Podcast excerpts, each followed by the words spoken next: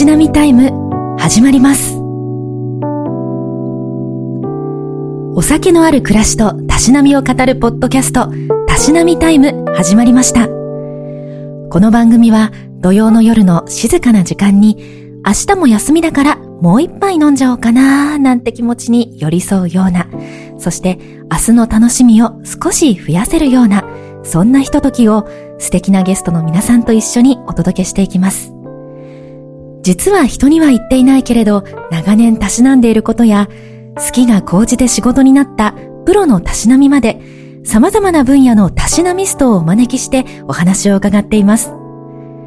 番組のナビゲーターは私、藤井美里香がお送りします。さあ、今回は今年9月に東京の大手町で開催されるお酒のイベント、若手の夜明けの連動企画で、全国から酒蔵の当主、蔵元の皆さんにお越しいただいてお話を伺っています。第21回となるゲストは、広島県の竹原市で流星を醸していらっしゃる藤井酒造の蔵元、藤井則弘さんにお越しいただきました。よろしくお願いいたします。よろしくお願いいたします。同じ藤井ですね。そうですね。ねえ。私あの広島県福山市に親戚がみんな住んでるんですがすごい藤井だらけの地域なんですよ、うん、藤井さんの藤井も竹原は藤井が多いんですか？竹原はそんなに藤井は多くなくて、はい、なので藤井っていうとよくあの福山出身ですかというふうに、はい、言われたりだとかもしますね。福山が多いんですね。そうなんですよ。そうなんですね。あでもちょっと同じ藤井として本日はよろしくお願いします、はい、よろしくお願いいたします。えー、はじめに私から藤井酒造についてご紹介します。広島県の竹原市にある藤井酒造。1863年に創業された酒蔵で、現在159年。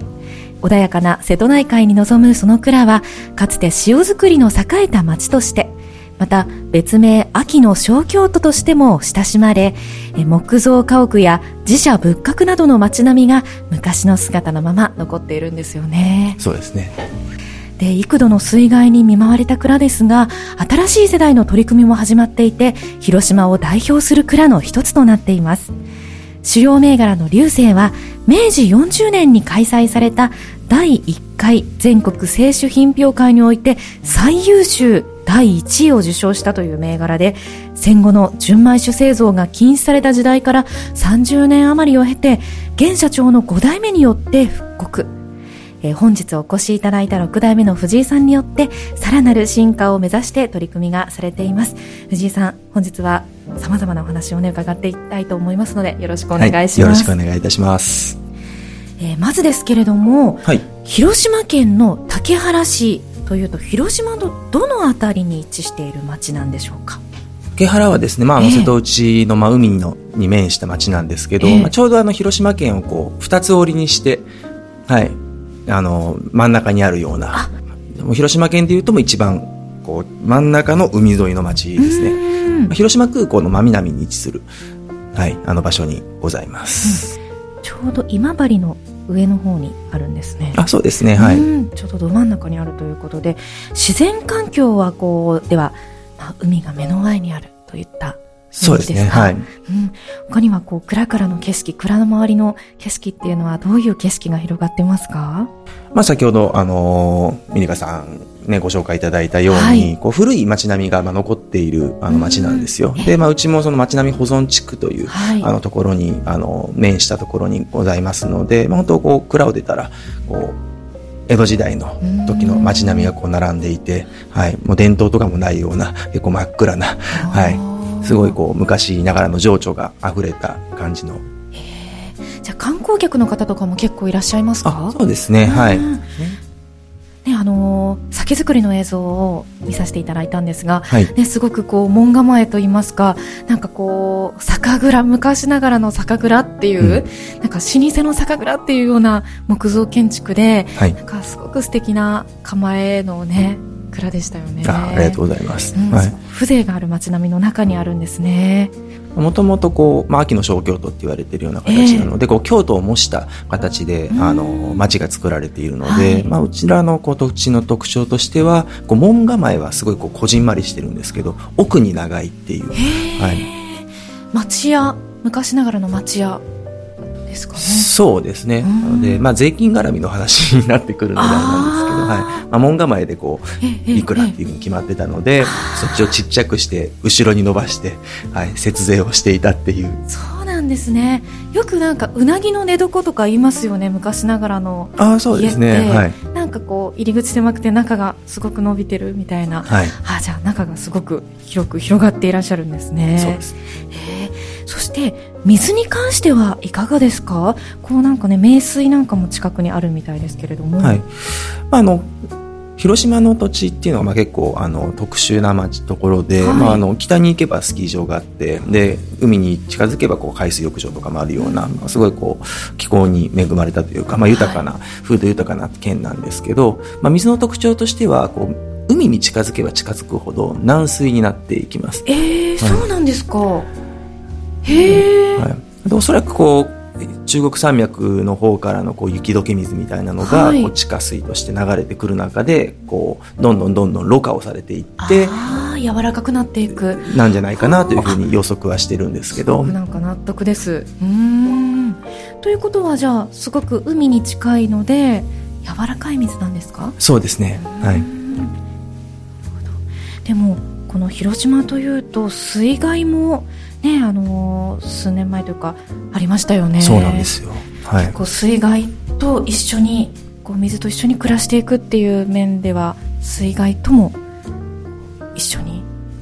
歴史の中では一緒に暮らしてきたっていう地域なんですかね、うん、水害自体はそこまで多くなかったんですけど、はい、まあ、やはりこう最近のこう気候変動とか、えー、まあ、そういったものでこれまであの来なかったような、まあ、水だとか、はい、で、そもそもこう広島の地域ってこう雨が少なくて晴れの日が多いので、こう台風とかもほとんど来ないんですけど、まあ一旦その雲が入ってしまうと、こう山に中国山脈と四国山脈に挟まれて抜け出せなくなってしまって、まあ、かなりこう集中した雨が降ってしまう、はい、でまあ、今回はまあそれがこう重なって、まあ、使っちゃったなっていう、はい、とこですね。その時の被害っていうのはこうどどうでしたか？そこから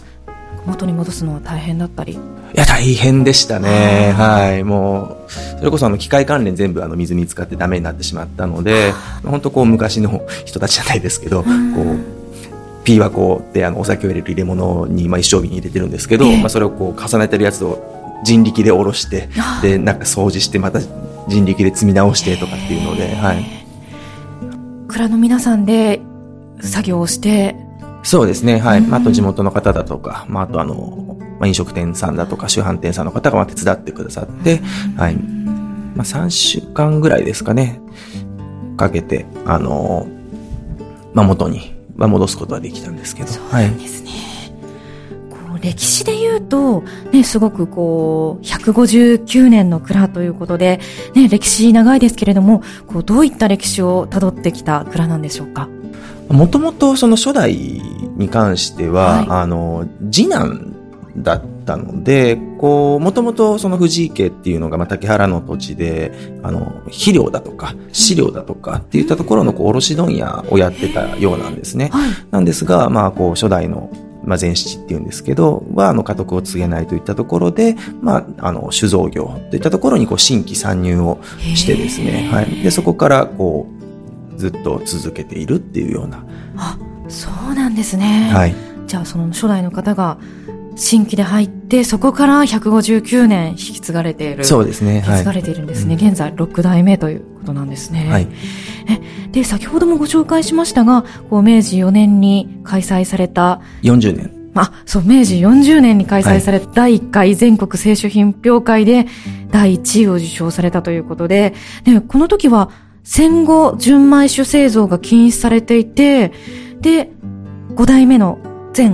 こう、ま、前のね、5代目の方によって復刻されたそうですね。はい。どういったことなんでしょうか、まあ、明治40年っていうのが、まあ、いろいろこう、酒造りっていうものに対しての、こう、税金の仕組みとかが変わった中で、まあ、国税局とか国が、あの、主催をした初めての品評会が、その選手品評会っていう、まあ、今の新酒鑑評会の前身にあたるコンテストなんですけれども、はいはい。で、まあそこで、こう、まあ、広島軟水醸造っていう、こう、なんだろう、まあ、いわゆる銀醸作りの、あの、発祥だとも言われているんですが、こう水が柔らかいとどうしてもこう、酵母を食べる餌がないので、酒がよく腐ってたんですよ。なので、こう、麹をしっかり作って、温度管理をしっかりすることで、こう、いい酒を作っていきましょうっていう、まあ、地元の三浦千三郎先生っていう方が、あの、広島県内の蔵を指導して歩いてたんですけど、で、まあ、それが、こう、全国的にも、非常にこう、優れた酒造りだったといったところもあって、まあ、あの、運よく、うちが、まあ、1位に選ばれて、はい。で、まあ、2位も、あの、広島の蔵だったんですけれども、はい、はい。なので、広島の蔵が、結構その、全国製酒品評会で、こう、全国的にこう、名前を、こう、知らしめたっていうような、はい、まあ、きっかけになった、まあ、品評会だったんですね。はい。で、まあ、人米酒に関しては、まあ、やっぱり戦争終わって、まあ、第二次世界大戦の後なんですけど、はい、米足りなかったじゃないですか。そうですね。米不足で欲しがりませんみたいな時代ですもんね。そうです、そうです。なので、まあ、原料、まあ、お米で作る日本酒っていうのは、はい、まあ、すごい贅沢品になってしまうから、はい、あの、純米酒っていうものは、まあ、作らさせずに、あの、まあ、いわゆる、こう、三倍醸造っていうんですけれども、糖類とかをこう、添加してですね、まあ、かさ増しをするような方法っていうのしか、まあ、できなかったんですね。で、その時、やっぱこう、余分なものを入れると、どうしてもこう、それまでの味とは変わってしまうので、まあ、それをこう、まあ、あの、三代目の時だったと思うんですけれども、はい、あの、今うちの看板である流星っていう名前で出すのは、ちょっと我慢ならないといったところで、一旦流星っていうのを、こう、使うのをやめたっていう、はい、歴史が。そうなんですね。はい、あ、じゃあその時代は、本当にこう、蔵人の方々にとっては、なんか自分のプライドと時代とっていうのが、なんかすごくせめぎ合う時代だったんですね。そうですね。あ、流星という名前で酒造りしたくないっていう、でも流星っていう名前の酒出せないってね、寂しい思いもあったでしょうね。おそらくは、はい、すごい決断だったんじゃないかなとは思うんですけど。そうなんですね、はい、でもそこから、やっぱり、ちゃんとした品質のものっていうプライドのもと、流星っていう名前を引っ込めて、で、また、新たに純米酒造りをこう戦後再開されて、賞を取ったというところになるんですかね。再開してからではなく、賞を取って、で、それから、あの、酒造りを、こう、ずっと続けていたんですが、まあ、戦争で途切れてしまったっていう。そっかそっか、明治ですもんね。はい。あ、そっかそっか。戦争で途切れてしまって、で、また、えっと、流星が、五代目によって復活した。そうですね、はい。という流れなんですね。はい。はあ。で、今も、その、こだわりの流星を作り続けて引き継いでらっしゃる。そうですね、はい。というところなんですね。うん、ありがとうございます。えー、ね、6代目の藤井さんによって、新たな進化を目指しているというところですけれども、じゃあそのお酒本日お持ちいただいたと思いますので、はい。紹介していただけますか？はい。今日はですね、あの、まあ、去年の12月に新しくリリースさせていただいた、はい、あの、まあ、山田錦というお米を使った、うん、あの、お酒なんですけれども、はい、あのまあ、木本作りというですね、ちょっと特殊な作り方をしているもので、まあ、え。ー、簡単に言えば、米と麹と水しか使わずに、あとあの、いわゆる、酵母だとか、そういったものとかも、はい、あと乳酸だとか、そういったものとかも添加をせずに、こう空気中にいる生物の力を借りて、あの、作ったお酒といったところで、はい。昔ながらの作り方そうですね。はい。本当江戸時代の頃の作り方そのままの、あの、お酒ですね。はい。ただまあそこをこう少し現代風にアレンジをして、はい、あの結構木本のお酒っていうとごつめのお酒っていうイメージを持たれる方が多いんですが特徴があるんですね。やはりこう自然のもので作っていくので、はい、こうアミノ酸がまあ旨味の成分なんですけどがまあ多くなったりだとか、はい、あとはまあ少しこうあのまあ、言い方悪いですけど汚染されてしまってこう雑味が多かったりだとかっていうお酒が多いんですけれども。そっか作るのが難しいということですもんね。そうですね。まあ手間はかかりますね。はい。あそれなのにすごく今回のお酒はそうですそれをこうあの冷酒でも美味しいような、えー、まあ、少しこう洗練された形でのあの、まあ、アプローチができないかなと思って、まあ、去年リリースさせていただいた、ね、はい、お酒、じゃあこれはのりひろ様のりひろさんがね手掛けた、はいそうですね。あの、好き勝手言って蔵人に作ってもらったって感じなんですけど。そうなんですね。はい、いや、ちょっと楽しみです。はい。では、お名前はお酒の名前は？あ流星の日々しゃくしゃくっていう。あへえ流星の中の流星っていうね先ほどのこうブランドちゃんとはい。掲げて、はい、日々しゃくしゃくってどういう意味ですか？ですね。これあの、日々としゃくしゃくって同じような意味なんですけど、えー、あの、まあ、日々っていうのはもちろん日常ですし、しゃくしゃくっても余裕しゃくしゃくっていうところのしゃくしゃくなんですが、はいはい、まあ、あの、当たり前にできるよっていう意味があって、なので同じような意味を重ねて、こう毎日、こう、うん飲んでも飽きないというか、まあ、日々のお酒というような意味合いで、はい、名前を付けさせていただいたっていう。いいですね、はい、なんかこう、生き方としても日々しゃくしゃくに行きたいですね。そうですね。いろいろ皆さんありますけどね。はい、では、乾杯させていただきたいと思います。はい、お願いします。ポンと出したので、ちょっと、シュワっていう感じのお酒ですか？あ、シュワシュワ感はないですね。そうですか。開け方が上手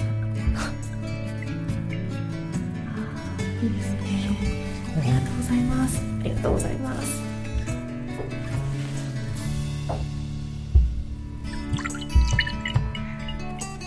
はいですね。いい音が。はい。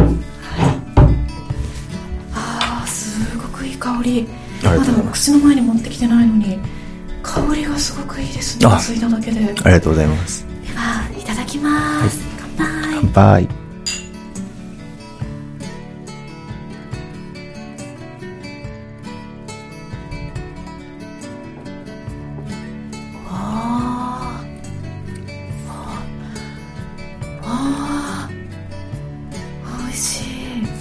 ありがとうございます。力強い感じがしました。そうですね、はい。はい。はい、名前が流星なので、はい。こう力強くなかったら、ちょっと残念じゃないですか。えーうん、はい。竜の勢いと書いて、流星ですもんね。はい。あ、なんですかね、こう、注いでいただいたときに、なんかこう、大吟醸のようなと言いますかなんか香りがふわーっとこう部屋に広がったので香りがすごく特徴なのかなと思って口の前に持っていったらでも香りがあんまりなんか控えめになってで口の中に入ったら力強い感じでお米の甘みっていうよりもお米のうまみとかなんかこうお米の強さみたいなのがぎゅっと口の中に入ってくる印象があって、はい、なんか味を味わえるお酒っていう感じがしますね。すっごく美味しいです。あすごい嬉しいコメントをありがとうございます。美味しい。うん。僕自身こう食べることも好きなのでこうお酒だけで満足するものというよりかは、こうお食事と一緒にこう合わせてあのずっと飲み続けられるような、まあ、酒っていうのがあのいいお酒だなと思ってそれを目指して、はい、作ってますね。はい、このお酒は味としては皆さんにはどういうふうにお伝えされてますか？そうですね。まあ、あのうちのラインナップの中では一番シャープでキレがあって、えー、まあ、辛口のタイプの、はい、お酒になるんですが、はい。辛口だからそういう、今言ったみたいな味わいなんですかね？そうですね、はい。で、一番こう、わかりやすいというか、こう、スッと、こう、味わいも入ってくるんですけど、こう、酸味とか辛味とかっていったところで、こう、スッキリとさせて、はい。で、あの、一番の特徴としては、あの、余韻が長いお酒だと僕は思っていますね。やはりこう、木本っていうその自然のもので使っ作っていくので、こう通常のこう酵母を添加したりだとかするお酒と比べていくと、こう複雑味っていったところは多いんですが、はい、まあ、その分こう味わいの深みだとか、あとはこう飲んだ後のこう喉とかに残っていくこう余韻っていったものが、はい、あの非常に多いのが特徴のお酒かなと。はい、飲んだ後今喉のところなんかちょっと辛口なお酒が喉のところからこう胃に染み渡ってるっていう感じがしてきました、はい、話を伺って、うん、へえ他にはどういったラインナップがあるんですか？これがね、ね一番辛口目ということですけれども。はい。あの、今回まあそのリニューアルをさせてもらったラインナップの中では、はい、あとは、あの、もっとこう日常で飲んでもらえるような、この日々しゃくしゃくというお酒は冷酒で飲むのを想定して作ったお酒なんですが、あの、例えばもう冷酒でもいいし、缶酒でもいいしっていうので、まあ、自分のお好みにこう料理をしていただいて、飲んでいただくようなお酒もあったりだとか、はい、あと冷酒で飲むタイプでも、こう少し、こう、甘みがあある、はい、もう少しこう柔らかい、こう、軟水を感じていただけるような、まあ、ラインナップと、あとはもう、缶酒専用の、はい、しっかり熟成もさせて、もう、おかんで飲んで広がるような、お酒のラインナップっていったところでやらせてもらってます、ね、そうなんですね。はい、それがこの、あの、流星リミテッドシリーズっていうものですか？そうですね。まあ名前は仮なんですけど。あ、仮なんですか？仮です。ちょっと、まあ、ホームページに書いてあるのに仮なんですか？はい。ちょっとどうしようかなと思って。あ、また変わるかもしれないんですか？そうなんですよ。ということはまだ新しくできたばかりのシリーズなんですか？新しくできたばかりのシリーズですね。うん、はい。へえ、これあの、ホームページ見ているんですが、酒米ごとの特徴を生かした流星の限定種シリーズ。毎年毎年の気候の変化によって少しずつ変わる一期一会の味わい。伝統木本製法で醸されるお酒を通じて瀬戸内の風土を感じてくださいと書いてあって、はい、あ、瀬戸内の風土を感じられるっていうのがテーマなんですか？そうですね、感じました。感じました。っていうとね、今ちょっと取ってつけた感がありますが、そう、お話を伺いながら、はい、こう、蔵元の話を伺いながらね、お酒を味わえるって、このラジオも本当に最高の環境で、はい、ね、お酒を味わえるっていうね、私はもう飲むのが好きなので、そう、本当にあの、お伺いしながら、あ、そっか、これ、辛口なんだ。辛口、甘口もちょっとよく分かってないぐらい、あの、素人レベルなので、はい、飲んで、あ、これが辛口なんだ。確かに喉のところに、ちょっと、クイッとくるぞ、とか、あの、瀬戸内って聞いたら、あ、確かにこう、瀬戸内の、こう、波の感じ、ちょっと穏やかな波の感じとか、はい、なんかちょっと想像しながら、なんか、味わえるっていうのもいいですよね。そうですね。だからラジオを聞いてる皆さんも同じようにこうタイトルを見て藤井酒造っていうのを見て、あ、じゃあちょっと藤井酒造の酒をこう近くで買って一緒にね、飲みながら聞いていただけると、瀬戸内のね、風土感じていただけるんじゃないかなと思いますが、えー、毎年毎年の気候によって味わいってやっぱり変わるんですね。特にあの、うちの作り方というのが、あの、まなかなかこう説明難しいんですけど、こう、まあ、蔵、まあ、もちろん木造のその創業当時の蔵で作っているんですけれども、まあ、そこにこう住んでいる、もともと住んでいるこう、酵母とかが、あの、その年、例えば寒かったらこの酵母が強くなるとか、はい。とまあ、暖かかったらこういう酵母がとかっていうところで、ちょっとずつこう、その時うちのこう蔵の空間の中で、あの、生きている生物たちが変わってくるんですね。はい、で、その、生物たちが、まあ、お酒を醸していくんですけれども、うん、まあ、香りの部分だとか、あとはその発酵していって、あの、米の中の糖分をこう、どれぐらいこう、のスピードで食べていくかだとかっていったところが、まあ、酒の味として、あの、違いで現れてくるので、はい。まあ、そなので、まあ、一期一会のお酒っていったところで、あの、表現させていただいているんですけれども、はい、本当にじゃあ毎年味わいが変わってねくるしそのこのシリーズの中でもまた味わいがいろいろあるということなんですね。そうですねはい。で今回お持ちいたのは緑のラベル的には、はい、こう緑のラベルに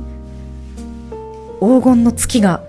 ポツンと浮かんでいてそこにうさぎではなく竜の形がね 映ってるっていうようなデザインですけれども、ねはい、これはなんかどういったイメージのラベルなんですか？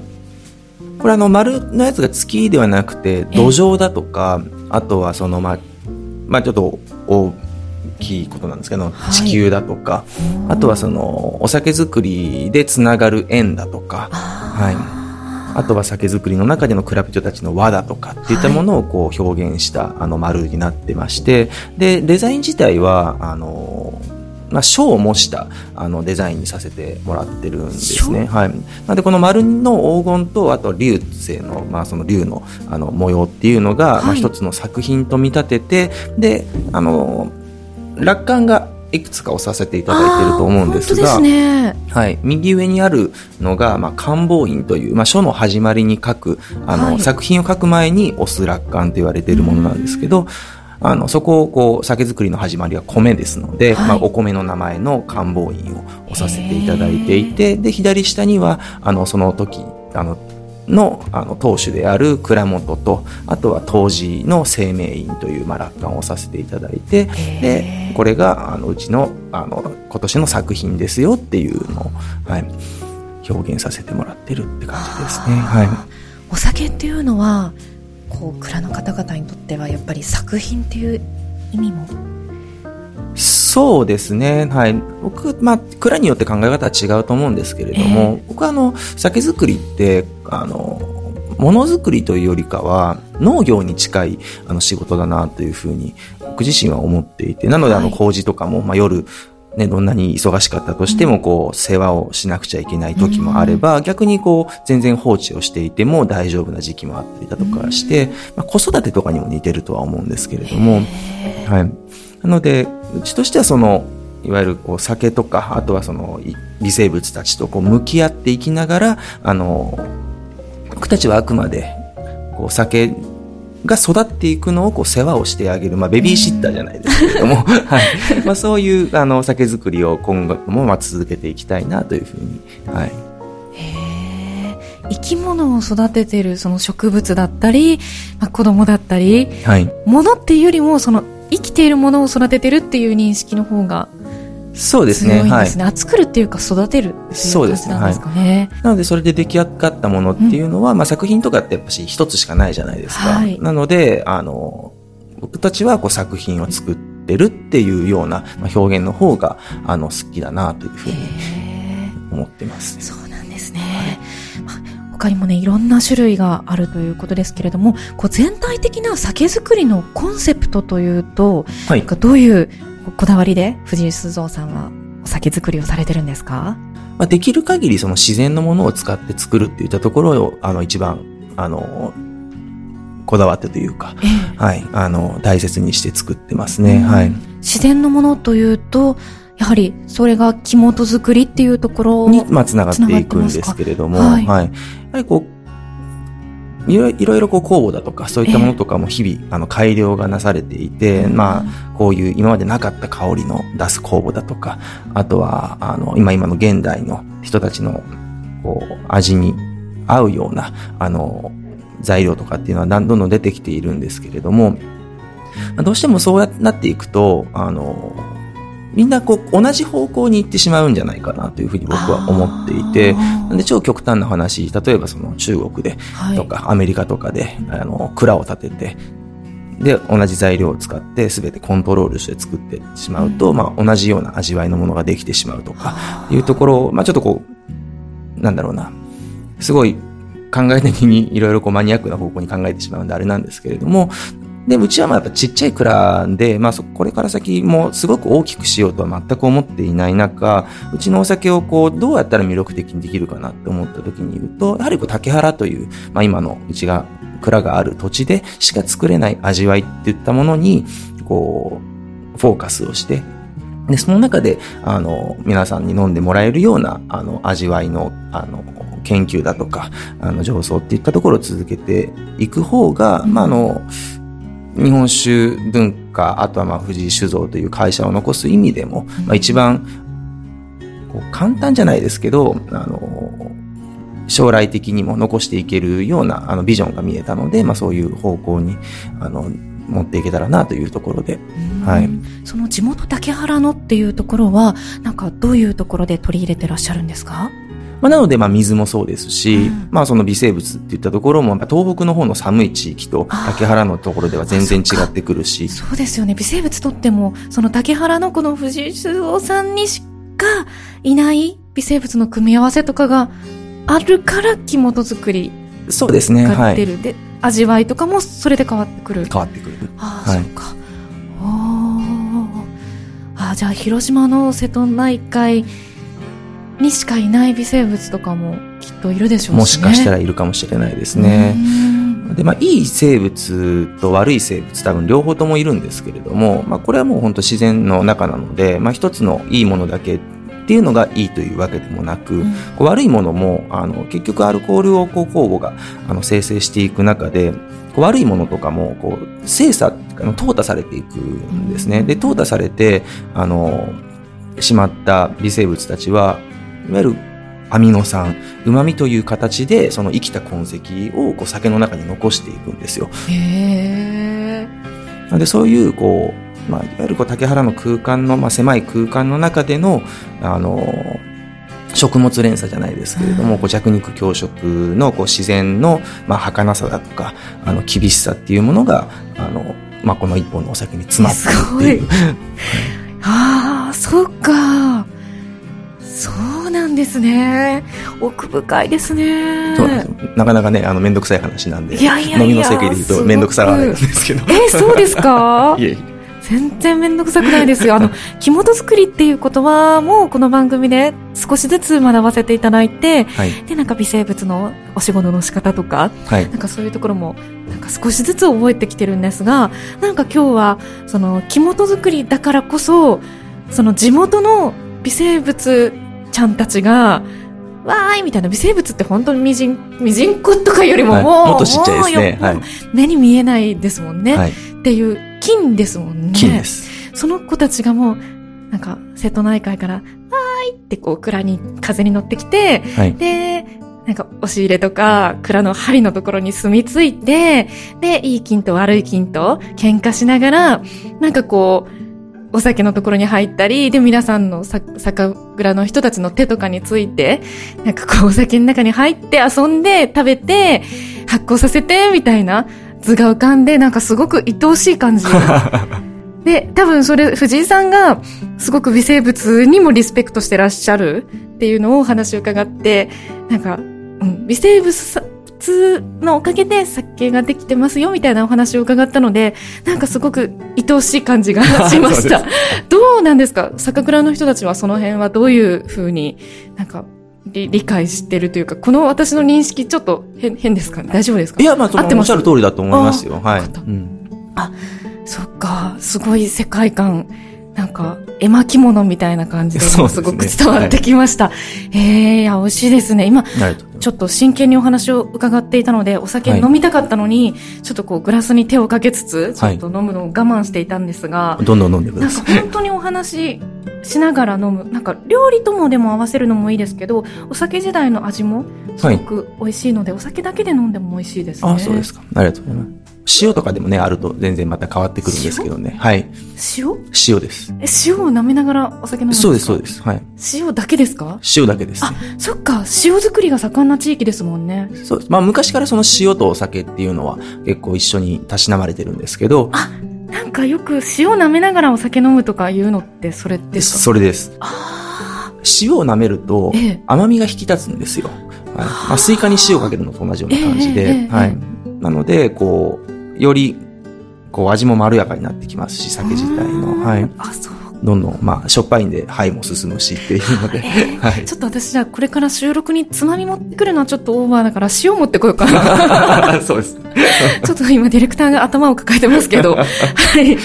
ダメですよ。いいですね、あの、テキーラみたいに塩舐めて一気しちゃダメです。そうです。あ、そっかそっか、レモン、レモン舐めてっていうのと。とかと、まあ似てますね、はい。うん、いいですね。ちょっと塩舐めながら酒飲もうかな。どんどんどんどんおじさんっぽくなってきましたけれども、料理としてはどんな料理に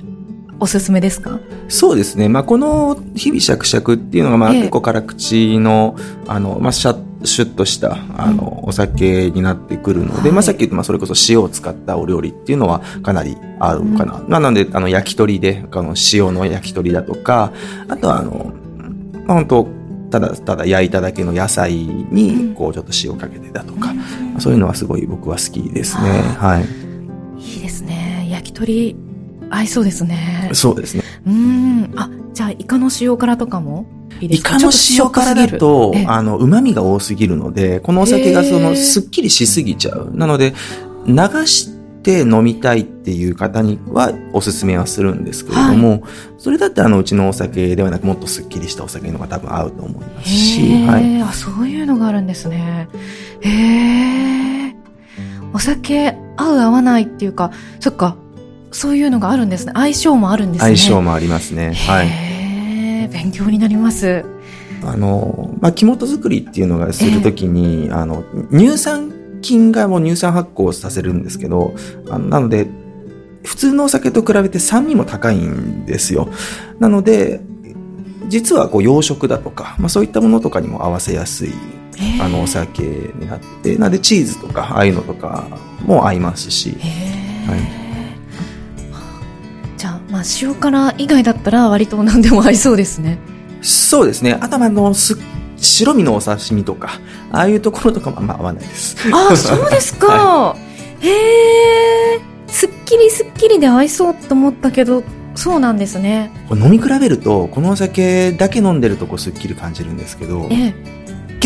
ごついです。やっぱうちのお酒は。あ、そうなんですか。はい、全般的にごついですか？全般的にごついですね。はい。でも力強さがあって、で、まあ余韻とかも長いので、はい。竜の勢いだから、そうですね。やっぱり勢いがある、力強い。そうです。竜がずっと残ってるんですよ。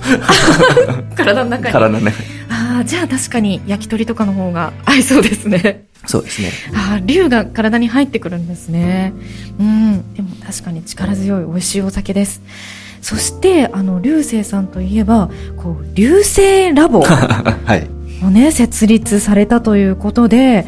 何ですか？これ研究？ラボって研究所、ね、みたいなことですよね。はい、まあ、これあの本当エイヤーで始めたことなので、えあのまだ何をしたかあもう本当につい先々月ぐらいですよ。えあそうなんですね。はい、まだは始めて2か月ぐらい。そうなんです。ほうほうほうほう。まああの蔵の中でそれこそあのまあ蔵に住んでいる酵母の研究だとか、えー、あとはまあ使ったことのないあの昔存在したあの酵母だとか、まあ、麹菌だとかっていったものとかをこういろいろ蔵の中で実験とかを繰り返したりとかをしてたんですけど、まあ、それをこうなかなか発表する機会っていうのがなくて、で、まあ、こういう流星ラボっていうあのものをこう立ち上げることによってあの、まあ、実験自体もこう公表しなくちゃいけないっていうプレッシャーを自分たちに与えることと同時に、まあ、クラブ人たちもこういうラボっていうものを作ることであのやってみたいこととかそういったものをこう積極的に自分たちからこう動いてあの作り上げていってほしいなっていうような思いを込めて立ち上げたやつで。へで研究所の所長がえー、藤井紀弘さん。そうですね。名ばかりなんですけど。あそうなんですか、はい、で研究員は蔵人や若い社員ということですが、はい、研究員は何人ぐらい？はもう今3人ですね。あそうなんですね、はい、じゃあもう皆さんじゃあ4人ぐらいでラボで研究されてるんですね。そうですね、まあ、ラボという場所があるわけではなくて、ええ、あのもうコンセプト的なこう意味合いでラボってつけているので、うん、実験で生まれたお酒は皆さんに飲んでいただけるように頑張りたいと思っていますというところですが、じゃあここから新しいお酒が生まれていく来るかもしれないというところですね。はい。またまあ広島っていろんなこう日本酒以外のお酒を作っている方たちとかもたくさんいるので、まあ、免許証をいろいろ、あの、なんだ、あの、しがらみというか、あの、壁はあったりとかはするんですけれども、まあここれまで出会わなかった者たちが出会った時にこう生まれるものって、あの、多分大半はダメなものなんですけど、多分奇跡的にすごいこう、ものとかが出来上がる可能性も秘めているなというふうに僕自身は思っていて、まあ、こう酒造りに関してはかなりこう古いものにリスペクトして、で、まあ、古いものたちをこう後世に伝えていくようなまあコンセプトでやっているんですが、まあ、それだけだとどうしてもこう成長がないので、あの、新しいものとかをこう積極的に試して、こう、古いものとかをよりこう、輝かせるような、あの、取り組みっていったところを、こう、両日でやっていくことで、こう、流星っていうお酒自体を、こう、より、こう、今よりも、こう、高みというとちょっとおがましいんですけれども、まあ、これまでよりもこう自分たちがこう自信を持って美味しいお酒ですっていうふうにこう皆様にお伝えできるようなお酒がまあ作れるようにしていきたいなという、はい、ふうに思ってますね。はあ、そうなんですね。ありがとうございます。そして、じゃあ、まあ、流星ラボでもそう、いろいろな研究をされているというところですけれども、はい、あの、もう蔵としては、じゃあ今後、全部木本作りにしていくそうですね。目標があるんですか、はい、そうです。一応まあ、蔵人を今説得中なんですけど。ええーはい、だって大変ですよね。全部おじゃんになったりすることもあるかもしれないっていう難しい作り方とね、はい、伺いました。まあ、ただまあ今の現代技術において、えー、あの、まあ、蔵も昔と比べて圧倒的に清潔ですし、あの、温度管理とかももちろんできるので、まあ、よっぽどのことがない限り失敗することはないかなと。はい、腐ったりだとかっていう失敗ですね、はないかなというふうに思っていて、で、あとまあ、どうせやるなら、あの、振り切りたいじゃないですか。はい。なんか、すごい肝とやってるんだよっていうふうに言っていて、こう、方や、あの、全然違う方法のお酒の方が、まあ、たくさん作ってたりとかすると、はい、こうちょっとこう筋が通ってないというか、はい。広島出身なので、こうこう仁義じゃないですけど、筋を通ってないことちょっとあんま好きじゃないので、えー、広島の県民性ですか？どうですかね？はい。仁義。仁義。まあでも、そうなんじゃないですかね。はい。予定ではまあ来年の作りから、まあ今年はちょっとまだ転換期なんですけど、そうですね、来年の作りからは全部そっちでやっていこうかなというふうには。ええー、そうなんですね。はい、来年の作りから木本ってことは、世に出るのは、来年、再来年ですかね。春春とかぐらいかなと思います。それは楽しみですね。そうですね。まあ、あの、言ってて、やってなかったりとかするかもしれないです その時はちょっといろいろ問題があったと思うことで、許してください。でもじゃあ、忙しく、また、は、ハードになりますね。そうですね。まあでも、やっぱ、蔵人たちも、やっぱこう、自然と向かい、向き合いながら、こう、お酒を作ってると、まあ、先ほども言いましたけど、こう、ものを作ってるというよりかは何かを育ててるっていう感覚になるので、あの、すごい楽しいみたいなんですね。はい。まあ、こう、すごいイレギュラーとかも起きたりとかして焦ったりはするんですけど、でもこう決まった、こうルーティンの中での仕事ではなくて、はい、こうきちっと、あの、そのお酒と向き合った酒造りっていったところができてくるので、まあ、シクラビトのやりがいにもつながるかなというふうには、はい、思ってます。と変なこと聞いてしまいますが、はい、木本のお酒と木本じゃないお酒って、値段的にはでもそこまで売ってるのは変わらないですよね。変わらないです数百円ちょっと違うかなぐらいですよね、よく売ってるの見ても。そうですね。ね僕、その、なんだろうな、こういう手段を使ったから、ええ、あの、そこで原価が上がって高いお酒なんですよっていうのが嫌いで、えー、やっぱしこう、木本だから飲むっていう人ももちろんいますけど、やっぱ普通の方々は、やはりこう、飲んで美味しいなって思ったものが、蓋開けてみたら木本だとか、っていう逆の流れだと思うんですよ。なので、お酒自体美味しくなければ、いくら木本を作ったとしても僕は意味がないと思っていて。ああ、そっか。自己満足そうですね。はい。なのでよくこう、田舎の手作りハンバーグと、プロのあの人気店のハンバーグで例えるんですけど、手作りだから美味しいのではなくて、美味しいものが手作りだから意味がある。はい、ここをやっぱしこう、うちとして、まあ、比べたのにもよく言うんですけど、こう勘違いしちゃダメだと。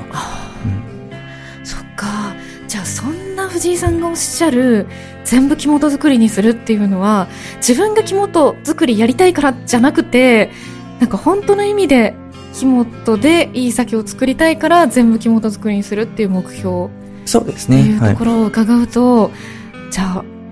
地元の手作りハンバーグじゃなくて、はい、ちゃんと美味しい手作りハンバーグっていうところの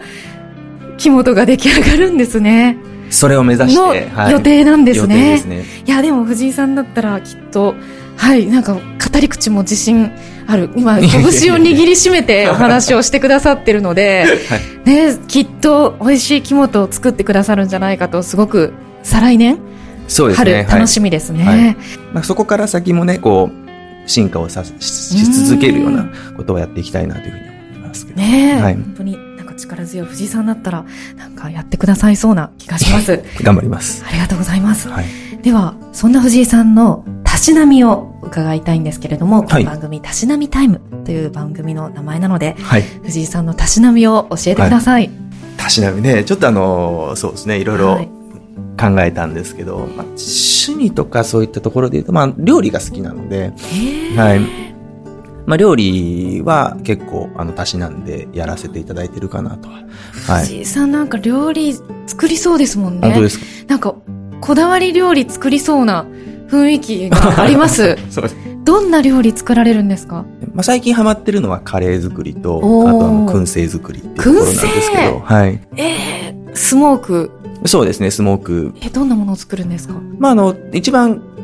作ってるのはベーコン、ね、ベーコン？はい。ベーコン自分で作るんですか？ベーコンで自分で作りますね。え、豚肉買ってきて。豚肉買ってきて。で、どうやって作るんですか？で、まあいろいろ作り方はあるんですけど、えー、まああの、まずこう、塩でつけなくちゃいけないんですよ。はあはあ、なのでその塩を直接練り込むか、あの、そのスパイスも一緒に一緒に練り込むか、もしくは、こう、すごい、ソミュール液って言うんですけど、こう、塩分の高い、こう、ハーブの香りとかも移したものにこう、漬け込むっていうやり方とかもい。ろいろある中で、こう、スパイスの配合によって、味わいとか変わってくるんですね。え、ちょっと待ってください。これ今仕事の酒の話聞いてるみたいな延長の話からで、なんか、あの、ベーコン作りの話聞いてますけど、はい。すごいですね。結構業者並みに、なので、あの、5、6キロの豚バラのブロックを買ってきて、で、それをこう、4分割とかにして、いろんなこう、配合のものとかを使って、で、やっぱこう、チップとか、あの、スモークウッドっていうものがあるんですけど、はい、あの種類でも全然ニュアンスが変わってきたりとかするっていうので。なんか桜のチップとかそうですね。いろんな種類があるんですよね。いろんなのあります。リンゴだとか。リンゴもあるんですか？リンゴもありますね。まあ変わったのは、あの、ウイスキーオークとか、はい。いろいろあって、結構その組み合わせ、スパイスとそのウッドチップのあの組み合わせで全然違ったベーコンが出来上がってくるので。ベーコンラボを開催してるじゃないですか。そうですね。はい。酒の研究よりもしかしたらベーコンの研究の方がしてるかもしれない。ちなみに何のウッドチップが一番？あ、でもなんだかんだ、桜とかリンゴとかのオーソドックスなやつが無難ですね。はい。で、また、このお酒に合いそう、ベーコン。あ、そうですね、はい。え、ベーコン売ってないんですか？ベーコン売ってないですね。ちょっと、売る予定は？売る予定もないですね。えー、売ってほしいですけどね。仕事になると、めんどくさくなるんですよ。ああ、そこ、たしなみですもんね。そうです。いや、食べたいな美味しいんで、またね、広島、ね、帰ってこられたら、そうですよね。はい、蔵見学行った時ちょっとベーコン予約させていただいていいですか？わかりました。でもちょっと、プレッシャーになりそうですね。そのベーコン作るのもすごい一生懸命、はい、ラボダメにこだわってらっしゃるから、気軽にベーコンお願いしますって言えない感じがしますけれども、えー、じゃあカレーもきっとこだわってらっしゃるんでしょうね。もう家にも冷蔵庫の中半分ぐらいスパイスになっちゃってるんで、あの、いつも家族に怒られます。怒られますよね、はい、冷蔵庫。でも作ってくれるならいいでしょう。そうですね。ね食べるときはすごい幸せそうなんですけど。ね、はい、いや、いいですね。そういう性格なんですね。そうですね。うん、研究しちゃう性分なんですね。そうです、じゃあもう流星ラボも結構仕事っていうより楽しんで。あもちろんもちろん。あの流星ラボに関して言うともう仕事にしちゃだめだと思ってるんですよ。なので、まあ、蔵人も含めて、うん、あのみんながやってみたい楽しいことっていうのを採算度外視でとりあえず試してみようぜっていうのがコンセプトなので、ええはい、え、やっぱクラフトビールとか、あとまあジンとか、あの、ああいうのも全部そうですけど、うん、皆さんすごい楽しそうにいろんなこう、ものを混ぜて作ったらどうなるかとか試してるじゃないですか。日本酒って、よくも悪くもやはりこう、米と麹と水しか原材料で使えないので、その幅はこう、かなり限られてはきてしまうんですけど、まだまだこう、やってないことっていうのはあって、うん、で、こう、クラフトビールとか並みに、こう、常に新しいことをこうチャレンジし続けていくような、こう、風土というかものが会社にあれば、まあ、それがこう波状していってどんどんどんどん多分広島が楽しくなっていってゆくゆくはまあ日本が楽しくなっていって最終的にこう日本酒って面白いねって世界でこう認めてもらえるようなお酒になるんじゃないかなってもうすっごい大きいこと言ってるんであのあれなんですけど。でももう、はい、うんなんか藤井さんだったらできそうな感じします。そのベーコンもね、ねこだわってらっしゃるから、はい、その勢いで、ベーコンこだわってるからっていうのおかしいですけども、すごくなんかね、お話に力強さを感じます。ね、竜が藤井さん自身に宿ってるかもしれないです、ね、そうですね、宿らせなきゃダメですね。はい。ね、結構焦ってるんですよ。あの、結局、日本酒って冬の間にしかこう作れないものだし、あの、うちで言えばですよ。あの、だし、こう、製造計画立てるのも年に1回しか立てなかったりとかしていく中で、僕が酒造りに関われる回数って、あと、多くて多分3、40回だと思うんですよね。なので、その3、40回の間に、こう、しっかりいいお酒を作れるようなものをこう何か残していかないと僕6代目って偉そうに言ってますけど あのただただこう偉そうな男で終わってしまうのでちゃんとその先の子孫とかあのうちの会社で働いてくれてる人たちが6代目なんかすげえ変なやつだったんだよねでもなんかいろいろ試しててあのすごいよねとかって言ってもらえるようなあの人物を、まあ、人生プラン的にはちょっとこう夢を見てでそこに向けてこう動いてるっていう。はい。そっか。3 4 0回まだあるじゃんじゃなくて、はい、3 4 0回しかない。そうですよ。3 4 0回しかベーコン作れないんですよ。ベーコンは作れるでしょ 季節関係なく豚肉買ってきてたくさん作れる、はい、いやでもそっか酒造りそうですよね。そっかだから作品っていう、ね、今回持ってきたお酒、持ってきていただいたお酒も、このね、日々シャクシャクっていうのを今年はこのシャクシャクだっていうので持ってきてくださいましたが、これもそっか30本しか飲めないってまあ30本って言ったらおかしいですけど、30年間分のバリエーションって考えたら、そうですよね。生き急いでるので。そうですね。そう考えたら、確かに貴重ですね。酒でね、あの体もボロボロなんで、もしかしたら20回で終わるかもしれないですけど。え、ボロボロですか？やっぱりそれだけ大変ですよね、酒造りいえ、飲みすぎなだけです。あ、そうなんですか、はい、え、でもそんなに強くないって伺いましたが。強くないですけど、お酒は好きなので、まあ毎日欠かさず。あ、はい。休館日設けずに。休館日はないですね。あ、でもちょっと長生きして、それをまあ、あと60回ぐらいね、作れ、作ってほしいですから、ね。休館日酒蔵に設けてっていうのも変ですけれども、ちょっと長生きしてください。はい、ありがとうございます。ありがとうございます。いや、でも楽しみですね。ではちょっと長いスパンの目標を伺いましたが、5年後、10年後っていうスパンで見た時の近い現実的な目標、チャレンジしていきたいこと最後に教えていただけますか？そうですね。あの、まあ、もちろん、あの、全量肝と化するっていったところは一つあるところと、あとは、あの、そうだな、その今やってることで言うと、こう手段をこう選んで、それをこうやっていこうっていったところに注力をしてやってるんですけど、まあ5年後、10年後に関して言うと、その手段を使って自分たちがこう表現していきたいお酒のこう酒質設計の部分だとか、あの、味わいの部分っていったところをこうよりこう流星らしい味わいっていうものをこう見つけて皆様にこう飲んでいただけるような環境っていうのをまあ5年以内にはあの整えていきたいなというふうに思ってます。はい。いやもう、生き急いでますね。そうですね。ねまあ、5年って言ってたら、ね、勢いですけどね。そうですね。まあ、5年かもしれないし、まあ、10年かもしれないんですけど、5年って言っとかないと、あの、どう早くなることはないんで。そっか、はい、自分に厳しい、みたいな。いえいえ、あの、あれ、せっかちなだけです。そうなんですね。いや、本当に、勢いがある6代目ということで、ね、本当に勢いがあるお話を、流星、はい、流の勢い、感じることができました。本日はありがとうございました。はい、ありがとうございました。